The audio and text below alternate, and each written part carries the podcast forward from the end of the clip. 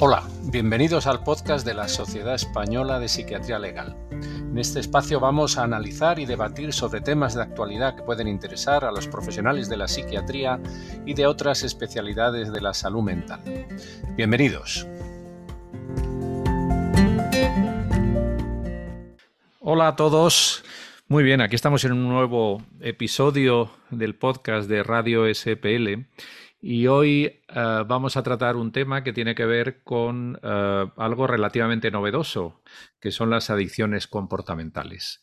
Y para tratar este tema, pues traigo a una compañera y amiga con la que he tenido el placer de trabajar eh, durante unos cuantos años en el Gregorio Marañón, al principio cuando era residente, luego se marchó y luego pues ha vuelto y está ahora, somos vecinos prácticamente en el, servicio de psiquiatría, que es la doctora Marisol Roncero. Hola Marisol, ¿qué tal? ¿Cómo estás?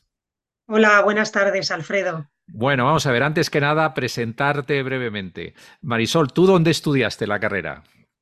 Yo estudié la carrera en la Universidad Autónoma de Madrid, en la ah, Facultad de Medicina de la Autónoma, sí. y luego hice las prácticas en La Paz y en Puerta de Hierro. Ajá. O sea que sí. Ya. Y luego hiciste la residencia en el Gregorio Marañón, ¿no? Que ahí coincidimos. ¿Y terminaste en qué año? En el 2004. 2004. Hace ya 19 años. Hace, en julio de este año, justo hace 19 años que terminé la, la residencia. Ya, ya, ya. Muy bien. Y luego has estado en varios sitios moviéndote, ¿no? Pues sí, bueno, realmente cuando acabé estuve unos meses en el hospital y luego ya eh, me contrataron en Cienpozuelos, que estuve dos o ah. tres meses, como toda la gente aquella, en aquella época, y posteriormente estuve en la unidad de patología dual y cocaína de Nuestra Señora de la Paz, que a día de hoy ah. sigue existiendo, y ahí fue donde me empezó a interesar el tema de la, de la patología dual. Posteriormente estuve en Leganés unos meses, ahí en, en la unidad de rehabilitación, y luego todo mi tiempo hasta volver a, al hospital he estado en el Centro de Salud Mental de Alcorcón llevando un programa de alcohol y patología dual allí. Ajá. Ah, caramba, no sabía que había estado tanto, tan, tan involucrada en el tema de la patología dual. Sí, siempre me ha interesado mucho. Ya, ya, ya. Bueno, oye, y entonces eh, vuelves al hospital cuando se crea un programa que se llama ADCOM, ADCOM que viene de adicciones comportamentales. comportamentales. Cuéntanos, ¿qué es ADCOM? Bueno, ADCOM eh, es un centro que se crea el año pasado, en julio del 2022 inauguramos, a finales de julio, y es un centro para la prevención, tratamiento, investigación de las adicciones comportamentales.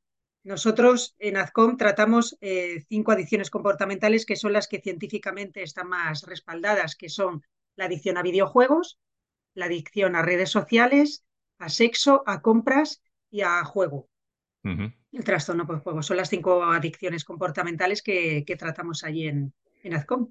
Ya. Oye, y bueno, para preparar eh, esta entrevista me has, me has dado unos materiales una presentación que, que, usáis habitualmente en donde salen unos datos epidemiológicos que son, que son bastante altos. Es decir, no sé, yo, yo cuando he trabajado en un centro salud mental, que es donde suelen verse estas patologías, pues no sé, ah, fue hace ya muchos años, no recuerdo haberlo visto, pero debe ser como una, como una patología algo oculta, ¿no? Que no se, que no, que no aparece tan claramente, ¿no? Sí, de hecho, nosotros nos llevamos una sorpresa cuando empezamos a, a ver a pacientes ahí en AZCOM, que ahora explicaré un poco cómo se accede y demás, y nos sorprendimos mucho que la adicción referida por los pacientes más frecuente era en pacientes adultos, estoy hablando, que es lo que veo yo, la adicción al sexo. Y yo también he estado muchísimos años en salud mental, he estado 14 años trabajando en un centro de salud mental y luego tres años más, 17 en total, y jamás o muy pocas veces se me ha presentado personas con adicción al sexo o con adicción a la pornografía. Y siempre ha referido como algo añadido a otras patologías que tenían. Yo creo que es porque es algo que ha permanecido oculto y la gente realmente la demanda por este tipo de, problema no, no la hacían porque no había un sitio específico donde tratasen esta, esta patología. Hablo de esta, como puedo hablar de la compra compulsiva, que siempre se acompaña de otros síntomas, ¿no? Bueno, de los temas que tratáis, el de la adicción al juego, sí, ese sí que ha sido un tema conocido y, en fin, sí mm. que ya había recursos anteriormente, ¿no? Pero claro, de los otros, de videojuegos, de redes sociales, de sexo, de compras, pues prácticamente nada, ¿no? Entonces, eh, no sé, yo recuerdo cuando se estaba gestando que eh, nuestro jefe de servicio, Paco Ferre, pues estaba diseñando el proyecto, a mí me parece que, se les eh, se le ocurrió un diseño muy particular para, para atraer a esta población al recurso, ¿no? O sea, un diseño en donde, en donde se hace una especie de cribado, de selección o de autoevaluación anónima, ¿no? O sea, no sé, me parece como muy original que, que eh, o sea, en todos los programas más o menos específicos uno lo que ve es que el médico de se informa a todos los médicos de cabecera de que existe este programa y por favor vayan a este sitio para derivar hay que hacerlo con este protocolo, etcétera, etcétera. Pero aquí se hizo una cosa distinta, aquí se, se anunció en los medios de comunicación y de el que sospeche que pueda tener algo de esto, que haga lo siguiente, que entre en nuestra web y tal. Entonces entran en la web y ¿qué pasa? Cuéntanos, Marisol. Pues sí, fue un proceso, es un proceso muy novedoso que sí que, como dices, lo ideó Paco Ferre y es todo eh, idea suya. Y bueno, el proceso es que toda persona que sospeche que tiene una adicción comportamental directamente a través de una web se puede autocitar, como cuando se cita uno para ir a un restaurante o, o lo que sea, día y hora específico que nosotros ofrecemos y puede ir al hospital a hacer un cribado. El cribado consiste en una serie de test que hemos elaborado y a partir de ahí, pues, eh, bueno, esos test se vuelcan en la historia clínica y un día a la semana los eh, valoramos y detectamos, bueno, pues si la persona es subsidiaria de una adicción y se puede tratarse o no en ADCOM, pero lo novedoso, como tú dices, es que la persona no tiene que pasar ni por un médico de atención primaria, ni por otro compañero, ni nada, sino que simplemente cómodamente en su casa, si tiene esa sospecha, pues puede acceder directamente a hacer el cribado. O sea, vamos a ver, el cribado lo puede hacer online, no tiene que ser presencial en el, en el hospital, ¿no? Sí, sí, sí, tiene que ir al hospital. A ah, tiene que ir al hospital. Vale. Sí, nosotros nos tenemos que asegurar que es la persona la que lo hace. Por ejemplo, un padre está preocupado porque su hijo pasa 10 horas al día enganchado a los videojuegos y entonces el padre mete los datos del hijo, cita al hijo, pero el hijo y el padre eh, van el día de la cita al Gregorio Marañón, a una sala que tenemos muy moderna, la sala de cribado, y allí hace los test presencialmente porque si no, a lo mejor el padre rellena los test por el hijo y no sabemos si ha sido el padre, si ha sido el hijo, si ha sido el abuelo el que ha rellenado esos test. Por eso nosotros siempre nos tenemos que asegurar que es la persona que se apunta al cribado la que hace, la que hace el test. O sea que entonces vamos a ver, la, persona entra en, en, vuestra web y lo que hace es reservar día y hora dentro de unos horarios que hay establecidos y entonces si tiene hueco, pues ese día se presenta, se le dan unos formularios, no, o lo hacen en, un mismo, en, un ordenador, o cómo lo hacen. Eh, el proceso está totalmente digitalizado, que eso también fue un esfuerzo grande. Eh, él lo hace en una tablet, no hay nada de papel en el proceso de cribado. La persona lo que hace es autocitarse, llega al Gregorio Marañón a la primera planta, que es donde estamos nosotros, le recibe una enfermera o un trabajador social ¿no? de nuestro equipo, eh, le coge los datos, entonces ese paciente ya está citado en la agenda nuestra de ADCOM. Se le hace una captura, significa que ya como que ha llegado, y a partir de ahí automáticamente se genera un código QR y un código numérico que el paciente tiene que meter en una tablet que, que, tiene a su disposición, que tenemos nosotros a disposición de los pacientes. Y con ese código ya puede acceder a los, a los cuestionarios y los rellena allí in situ, con la supervisión o del trabajador social o del enfermero. También se puede acceder a través de la tarjeta sanitaria virtual. De hecho, si tú te metes en tu tarjeta sanitaria virtual de la Comunidad de Madrid, hay una parte que pone cuestionarios ADCOM. Si la persona se ha citado para el cribado y ha ido al hospital y se le ha capturado, también salen esos cuestionarios en el, en el móvil. O sea, que es todo totalmente digitalizado, muy sencillo y, bueno, fácil acceso a la población general. Nosotros atendemos a toda la población de la Comunidad de Madrid que tenga tarjeta sanitaria. O sea, da igual que viva en Alpedrete, que viva en Villanueva de la Cañada, donde sea puede acceder al, servicio. Ya. Entonces vamos a ver, vale, mm, el paciente pide cita, eh, llega a su cita allí en el hospital, en la sala de cribado, que es una sala donde puede haber varias personas con una tablet cada uno rellenando, ¿no? Me, imagino, no, no, tiene que ser un, espacio individual, sino que hay varias personas, están ahí respondiendo a los, a los diferentes cuestionarios, le dan a enviar y eso ya queda, queda registrado en la historia clínica, ¿no? Y luego, ¿qué pasa? Luego, ¿qué pasa con los resultados? ¿Cuál es el siguiente paso? Pues mira, lo que hacemos es todos los jueves de, la semana, todos los jueves de mes, a las 10 de la mañana nos reunimos el equipo entero y analizamos paciente por paciente. No solo analizamos el resultado del cribado, sino también nos metemos en su historia clínica, en ORUS, que es la historia clínica electrónica de atención primaria, pues si tiene algún historial de salud mental en algún otro eh, sitio o si tiene historia de, en atención primaria de, algún problema de salud mental y en base a todo eso, a los datos que tenemos de atención primaria, a los informes previos que pueda tener eh, de atención en el hospital y al cribado, entonces ahí hacemos una selección y dividimos a los pacientes en tres grupos. El grupo cero es el grupo uno, perdón, es el que no tiene ninguna adicción comportamental y que no tiene ningún riesgo, que esos he de decir que son los menos. ¿eh? De los que han venido, todos o tienen riesgo o tienen adicción, pero es muy raro que una persona haga un cribado y haga muchos test y luego resulta que no tiene, que no tiene nada. Eso es rarísimo. Luego el grupo 2, que es una persona que está en riesgo, pero que de momento no tiene una adicción comportamental, y a esas personas se las mete en el grupo 2. Y en el grupo 3 son las personas que tienen una adicción comportamental y un proceso eh, secundario psiquiátrico, pues puede ser depresión, ansiedad o algún otro proceso, y esas personas son las que pasan a evaluación. A todas estas personas que han hecho el cribado, sea grupo 0, o sea, grupo 1, grupo 2, grupo 3, se les envía un correo electrónico informándoles del resultado. Entonces, el grupo 1, que es muy escaso, eh, se les envía un correo y ya está. El grupo 2, que es el grupo de riesgo, siempre tiene cita con nuestro trabajador social, con Nacho, que se llama así el trabajador social, y le informa pues, de distintos recursos donde puede acudir, pues, por ejemplo, los CAD de zona, que también ya están empezando a atender y a hacer em, em, políticas de prevención ¿no? y, temas de prevención en videojuegos, en juego, etcétera, etcétera. Se les puede derivar esos dispositivos. En el caso de adolescentes se deriva al Servicio de Atención de, Adicciones Tecnológicas, el SAT, que es un dispositivo también de prevención de, adicciones a nuevas tecnologías que, tiene la Comunidad de Madrid, y se le, se le manda con esas derivaciones a, casa. Y el grupo 3 ya le citamos nosotros para hacer una evaluación con enfermería primero, una analítica completa, unos cuestionarios y tal, y luego pasaría o con el psiquiatra o con el psicólogo. Eso ya entran dentro del tratamiento de, de Claro, porque entonces, claro, vosotros tenéis colaboración con, con, otras administraciones, con otros recursos, ¿no? Sobre todo, claro, no os ocupáis de la tarea preventiva, sino, o sea, de, sino de identificar los factores del riesgo y derivar a sitios donde hacen eh, ya actuaciones más preventivas, ¿no? Sí, nosotros eh, trabajamos en red con, muchas eh, asociaciones de pacientes, por ejemplo.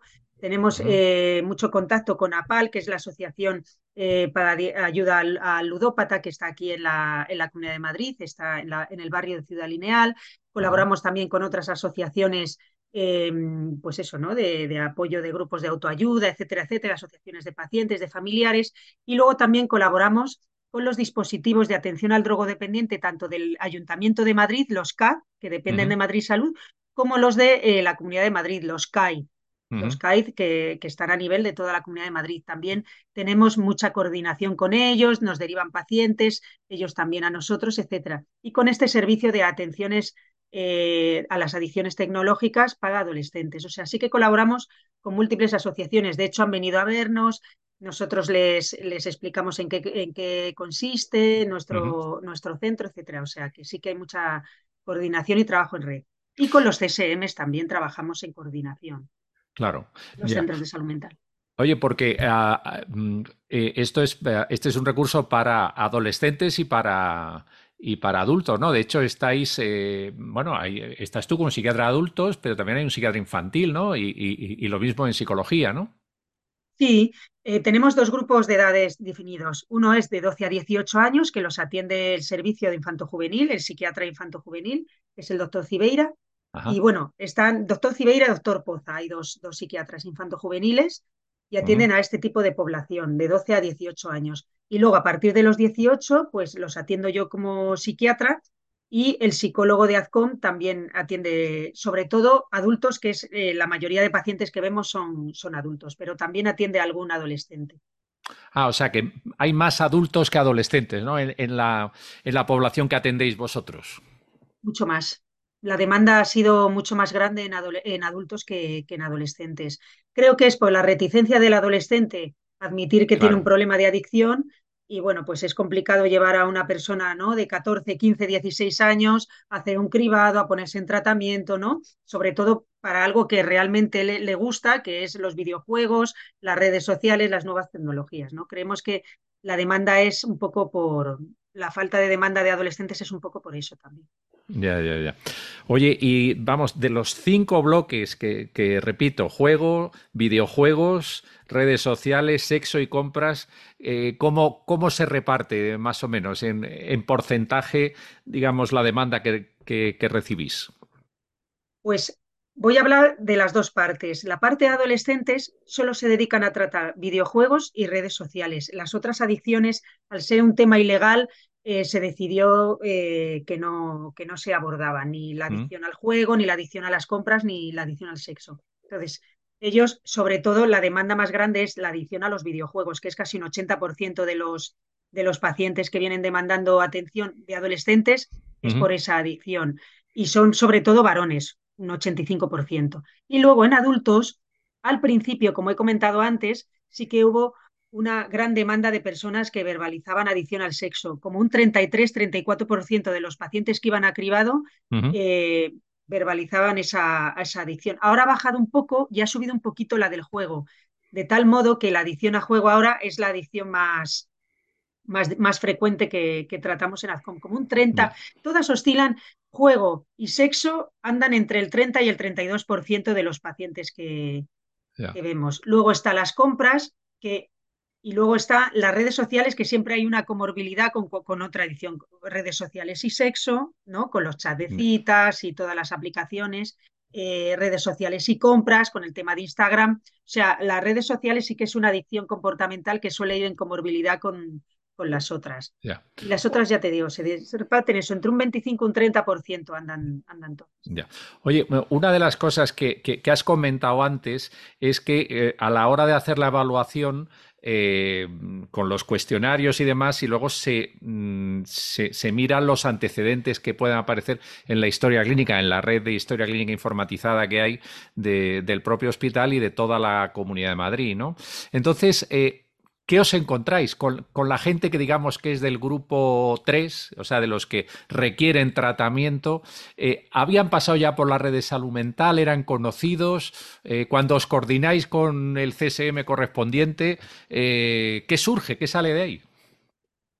Pues muchas veces son los mismos centros de salud mental los que nos derivan a los pacientes, ¿no? Porque Ah, a lo mejor son pacientes que llevan viendo ellos toda la vida, pues a lo mejor un psicótico crónico, un trastorno bipolar de larga evolución, que aparte tiene pues una adicción a la pornografía o una ludopatía, ¿no? Uh -huh. Entonces, esos muchas veces vienen derivados directamente por el centro de salud mental. Nos encontramos también muchas veces con pacientes que han estado en seguimiento en salud mental o por psicología clínica o por psiquiatría, pero que en su evolución nunca han verbalizado esta adicción, ¿no? Y nos encontramos, bueno, pues que de repente piden ayuda aquí, que llevan a lo mejor cinco años en seguimiento allí y que nunca han comentado nada, ¿no? Sobre todo en la adicción al sexo.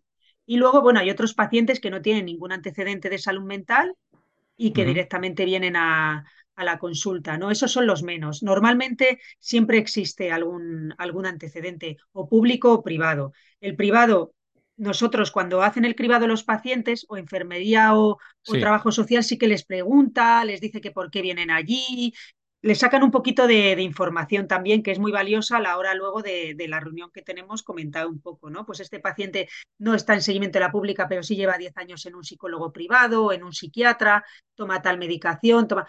O sea que todo eso, pero nos encontramos con, mucha variedad de antecedentes. Oye, pero, pero tú que, has estado muchos años en un CSM y ahora estás viendo esto desde, desde el otro lado y hablas con los pacientes, yo la cuestión que me, que me planteo muchas veces es, ¿por qué no se la han contado? ¿Tú por qué crees que es así? Pues yo creo que primero, este tema no se pregunta nada, ¿no? La gente eh, no pregunta por la vida sexual de los pacientes, ni por su, sus aficiones o su, ¿no? su frecuencia o si tiene algún problema en ese sentido. Yo creo que eso a día de hoy en salud mental no se pregunta, pero no se pregunta no por nada, sino porque, bueno, tampoco se cae a lo mejor en que esa persona pueda tener un problema y, si, y se piensa que si esa persona tiene un problema, ya lo contará a ella, ¿no? Que es lo que a mí me ha pasado también, ¿no? Yo he estado en salud mental y tampoco se me ha ocurrido preguntar a los pacientes si ven mucho pornografía o ven poca o cuántas horas la ven o si eso les supone un problema. Yo realmente tampoco había caído en eso. El tema del juego sí que se detecta un poquito más, pues porque las consecuencias económicas, familiares y tal, y sí que he tenido pacientes con, con problema de juego, pero todo el tema del sexo ha estado tan oculto que, que, no realmente ni se explora en los CSMs porque no ha lugar, ni tampoco los pacientes lo cuentan espontáneamente. ¿eh? Ellos me dicen a veces que ellos en, en, tratamiento pues no, no lo comentaban, les daba vergüenza, ¿no? Y cuando han encontrado un sitio que realmente es para esto, pues es cuando se han decidido a venir, ¿no? Sí, sí, es curioso como esto. En fin, que uno cree que ya lo pregunta todo, pero claro, es que o, se pregunta específicamente y yo creo que muchas veces ni eso, ¿no? Es, es como el entorno favorece que cuenten los pacientes una cosa u otra y se identifique una patología u otra. Pero también me imagino que, que a veces la, mm, eh, la, adicción comportamental será un epifenómeno de otra patología como más relevante, ¿no? De, sobre todo trastornos de personalidad o o, u otras adicciones, ¿no? Que se dan en combinación, ¿no? Eso, eso lo veis. Nosotros trabajamos con la teoría de, la patología dual, o sea, yo creo que detrás de una adicción comportamental siempre hay un trastorno mental. O sea, eso está claro. Además, los pacientes que nos vienen a nosotros, ADCOM, realmente el cribado es para eso, porque en los test que utilizamos, utilizamos cuestionarios de detección de adicciones y también de, eh, cuestionarios de detección de síntomas psiquiátricos, de depresión, de ansiedad, de síntomas psicóticos, etcétera. Entonces, es verdad que la, vamos, yo lo que veo en consulta es una frecuencia elevadísima, sobre todo en las adictas a las compras, que sueles tener una comorbilidad enorme con trastornos de conducta alimentaria, con rasgos de inestabilidad emocional, trastorno límite, eh, distimia, depresión. En la adicción al sexo también hay mucha psicopatología de mucho trastorno evitativo, mucho TOC, eh, mucho trastorno obsesivo compulsivo. Eh, en el juego hay también mucho antisocial, mucho alcoholismo, mucha depresión, ¿no? O sea que sí que hay muchísima, muchísima comorbilidad. de hecho, por eso los tratamos allí, claro. Claro, oye, y entonces eh, cuando, cuando hay esa comorbilidad tan evidente, por ejemplo, pues con, el, con, con los TCAs, eso, mm, claro, pues, pues mm, la paciente puede estar en, en, dos programas, digamos, eh, muy específicos, como el vuestro y el de una, un programa de TCA también, ¿no? O sea, entonces, coordinación, tal, en fin, eh, con, entre unos recursos y otros, ¿no? Sí, normalmente las pacientes que vemos con TCA ya han pasado por dispositivos de trastorno de conducta alimentaria y suelen venir un poquito más eh, estabilizadas en el sentido de, su TCA, ¿no? En el, aspecto de TCA, porque si no es como muy complicado trabajar con una paciente con un TCA agudo y grave, eh, trabajar este tema de las compras, ¿no? Nos pasa también mucho con personas que a lo mejor son adictas al juego y consumen cocaína. Nosotros priorizamos que se, que se trate en el CAD también el, consumo de cocaína, porque si no es muy difícil de manejar, ¿no? Entonces priorizamos un poco la patología más grave y dependiendo de eso decimos, bueno, pues espera un poco, trátate bien el TCA, eh, recupérate bien, recupera peso, tal, y luego ya tratamos el otro tema, ¿no? Claro, ya, ya, ya entiendo. Oye, esto lo has mencionado antes, pero yo creo que ahora si puedes detallar un poco más, ¿qué profesionales estáis ahí? Pues mira, el equipo está formado por un psiquiatra de adultos, que soy yo, eh, un psicólogo clínico, especialista en adicciones, eh, dos psiquiatras a media jornada, o sea, es un psiquiatra completo, eh, infanto-juvenil, que atiende a esta población joven, una enfermera especialista en salud mental y un trabajador social. Ya. Vale, es el equipo que, formamos. Muy bien. Bueno, entonces, eh, el paciente ha sido identificado, grupo 3, tiene una adicción. Entonces, ¿qué pasa? Pues, ¿Iniciáis un plan de tratamiento? ¿Cómo es? ¿Cómo se diseña? Pues nosotros, claro, sobre todo nos basamos en la entrevista clínica, le hacemos una entrevista completa o el psicólogo y yo indistintamente y hacemos, empezamos ya un tratamiento intensivo, ¿no? Entonces, eh, primero le veo yo o le ve el, psicólogo, le damos citas con una frecuencia semanal o bimensual, siempre intentamos alternarnos entre el psicólogo y yo y también tenemos en marcha terapias de grupo. Tenemos en marcha terapias de grupo tanto de adicción a compras como de adicción a juego, como de adicción a, sexo, ¿no? que es las patologías más demandadas. Entonces, es un grupo psicoeducativo de nueve sesiones cerradas que, bueno, se les va explicando un poco los aspectos relacionados con la adicción, detección de situaciones de riesgo, prevención de recaídas, eh, elementos de terapia de aceptación y compromiso, ¿no? Un poco para que el paciente conozca su adicción, sepa manejar un poco las recaídas y detectar esas situaciones. Entonces, es como un pack. Terapia individual, psicólogo, psiquiatra y terapia grupal. Es todo. Entonces, el tratamiento es individualizado. Realmente hay pacientes que necesitan más atención psiquiátrica que psicológica por temas de medicación o por su psicopatología, otros pacientes que se benefician mucho más de una atención psicológica y luego el grupo se le ofrece a todos, a todos.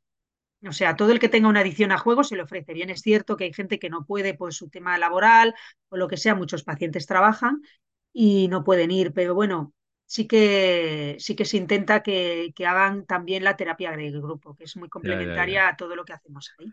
Bueno, y leí en los materiales que, que, también para adolescentes hay escuela de padres también, ¿no?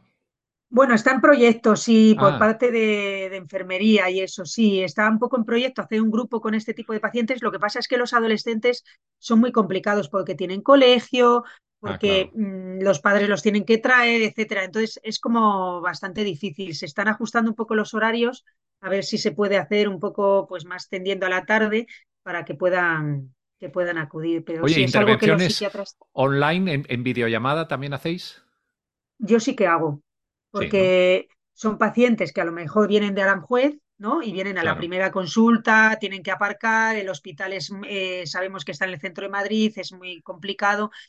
Y entonces en las siguientes citas se le ofrece también videollamada. Y yo hago muchas, ¿eh? Cuando ya el paciente ya está ¿no? más estable y tal, pues sí, sí se hacen videollamadas. Es mucho más cómodo para él, no se tiene que desplazar y bueno, coste efectivo total, claro porque luego pues te puede seguir teletrabajando, el paciente puede, eh, no, no se tiene que desplazar y perder toda la mañana en, ir y venir. Sí lo hacemos, sí. Y entonces, ¿qué, ¿ahora qué cifras? O sea, porque ya se ha cumplido un año, ¿no? Aproximadamente ahora, ¿no? Sí. Desde, desde la, la creación.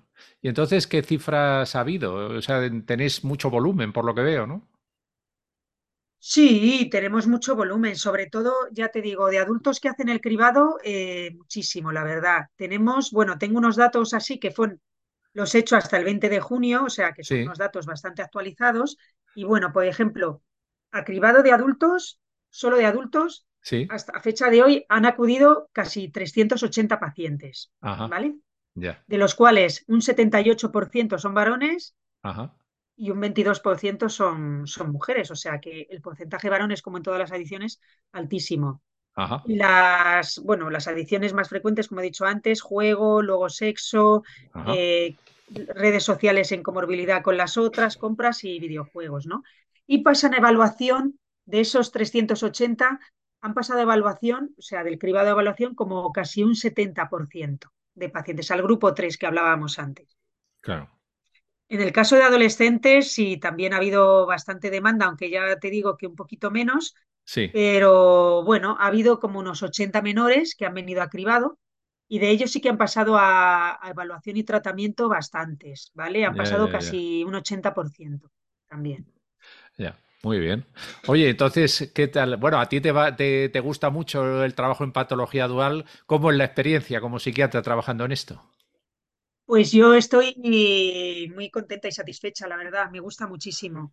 Ah, Son pacientes además que vienen con mucha motivación, porque claro, el, implicar hacer un cribado, venir al hospital, tal, pues vienen con gran motivación al cambio, con lo cual es bastante más sencillo trabajar con ellos. Luego son pacientes que es verdad que se implican mucho ¿no? en el tratamiento y, y a mí me, me, está gustando, sí, esta experiencia. Bueno, claro, eh, que, a diferencia de, de, lo que se ve otras veces, que, que, es que la familia presiona y tal, aquí, claro, tiene que haber una motivación inicial, ¿no? Sin presiones sí. ni nada, si no, no hay, no hay manera, ¿no? Claro. Sí, y eso claro. es, es, es, más agradable, claro, trabajar con, con, con, pacientes más motivados y de eso, eso de cambiar, ¿no? Que si no, claro, sí. es, es más complicado. Muy bien. Oye, pues Marisol, yo creo que que me ha resultado muy interesante conocer eh, pues lo que estáis haciendo. Y yo espero que, no sé, a los profesionales que, que, que, estén escuchando pues este medio de comunicación pues les resulte interesante. Eh, yo creo que sí, que seguro que lo, que, que lo, será para todos. Pues Marisol, oye, muchísimas gracias por haber compartido este ratito y nada, nos, nos veremos, bueno, nos vemos todos los días en el hospital, pero sí. bueno, yo creo que cualquier, eh, cualquier persona que quiera contactar, cualquier profesional, bueno, pues ya sabe, hay una web que si que Marisol me va a enviar un email con la, con la URL y la pondré en las notas de este episodio y así la gente que lo vea en Spotify o lo que sea, pues puede usar la URL y si quiere derivar a algún paciente, pues, pues aquí está, ¿no? Porque claro, se ha hecho un, un gran esfuerzo por, por, difundirla y porque sea pública. Así que sí. pues la publicaremos. Marisol, muchísimas gracias y un placer que hayas estado muchísimas aquí. Muchísimas gracias, Alfredo. Muchísimas gracias por invitarme. Un abrazo. Gracias. Adiós, adiós. adiós.